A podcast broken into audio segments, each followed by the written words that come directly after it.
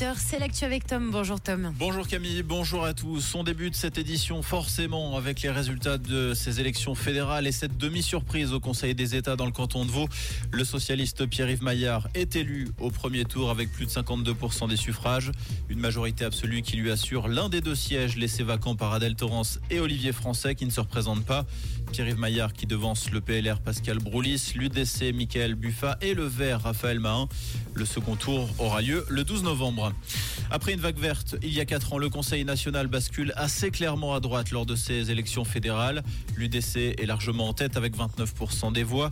La formation conservatrice devance le Parti socialiste avec 18% des suffrages. Le centre et le PLR se tiennent dans un mouchoir de poche avec respectivement 14,6 et 14,4%. Pour les Verts, en revanche, c'est un vrai coup de massue. Ils passent sous la barre des 10% à 9,1%. En termes de sièges, l'UDC en gagne 9 et possédera donc 62 conseillers nationaux. Le Parti socialiste récupère deux sièges, le centre 3 passant devant le PLR qui en perd un. Les grands perdants sont donc les Verts et les Verts libéraux qui laissent échapper respectivement 5 et 6 sièges au Conseil national. Dans l'actualité, également, un email suisse serait derrière les récentes alertes à la bombe en France. C'est ce qu'a laissé entendre le ministre français des Transports, Clément Beaune. Depuis mercredi, près de 70 fausses alertes à la bombe ont visé des aéroports français, mais également certains établissements publics comme le château de Versailles. Tous ces emails étaient envoyés depuis la Suisse. Au total, plus de 60 enquêtes ont été ouvertes.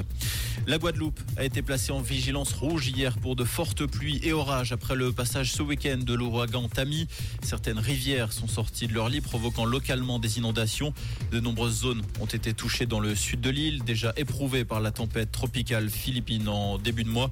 Les routes étaient encore euh, impraticables hier. Nouvelle victoire pour Max Verstappen en Formule 1. Le Néerlandais a décroché hier sa 50e victoire en carrière lors du Grand Prix des États-Unis.